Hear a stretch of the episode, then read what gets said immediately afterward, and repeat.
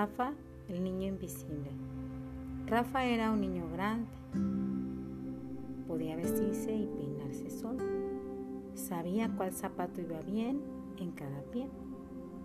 Con decirles que necesitaba abrir toda la mano para decir sus años, si era bastante grande Rafa. Rafa no sabía cómo iba a cambiar todo cuando la panza de su mamá se puso grandota.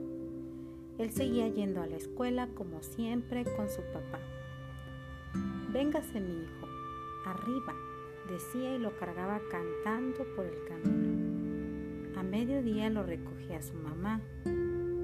Ay, le costaba tanto trabajo caminar. Le decía, Rafa, espérame, y entonces él se paraba a ver bichitos por el camino. Así se la pasaban los días. De repente lo despertaron en la noche. Tápate bien, hijito, que hace frío, dijo su mamá. Bien abrigado se lo llevaron a casa de sus abuelos.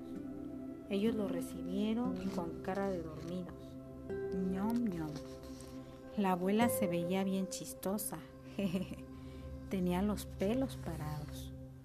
Los papás se fueron. Ahí se quedó Rafa con los abuelos tibiecitos y almadosos. Al otro día Rafa no fue a la escuela.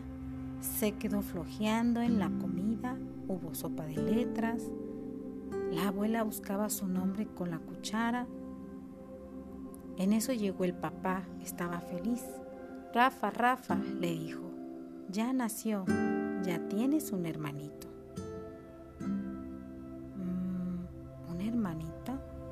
Pensó Rafa. Ah, no sintió nada especial, pero eso debía ser muy bueno. Todos lo abrazaban y se reían con él. Cuando regresó a su casa, Rafa vio a una bebita colorada que tenía unas manos chiquitas, con uñas como de papel, que solo sabía dormir, llorar, comer del pecho de la mamá de Rafa y ensuciar montones de pañales. Uno de esos días Rafa sintió que se estaba volviendo invisible. Parecía que nadie lo veía. Sintió que ya se le había borrado los pies, las piernas, el cuerpo, los brazos, el cuello, la cabeza y hasta el pelo. Pasaba junto a su mamá sin peinarse y ella solo decía, ¡ay, qué sueño! No me ven desde que vino la hermanita, pensó Rafa. De seguro que es mágica y ella me volvió invisible. Esto puede ser muy divertido. Pasaron las horas, pasaron los días. Rafa seguía siendo invisible, pero ya, ya no estaba tan divertido. Yo pensaba que ser invisible tenía más chiste, pero ya me cansé.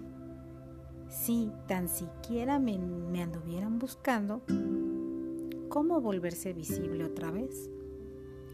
Rafa le fue a preguntar a la bebita mágica. A lo mejor ella sabía. Se trepó a la cuna y le preguntó mil veces. Cuarenta mil veces. Pero la hermanita no lo veía ni lo oía. Seguía durmiendo con su olor a bebé. Rafa se le ocurrió entonces ir con su papá, se le acercó despacito y le preguntó, oye papá, ¿cómo puedo dejar de ser invisible? Hace cuatro días que nadie me ve, ya estoy aburrido. El papá sí lo oyó. Rafa había dicho sin querer las palabras mágicas. Su papá volteó y le dijo, Rafa de mi corazón, y él sintió que volvía a parecer todo completo. El papá se acercó a él y lo abrazó bien fuerte. Le gustaba mucho poder verlo tan cerquita. Rafa se vio enterito en los ojos de su papá. Sus ojos se llenaron de Rafa otra vez.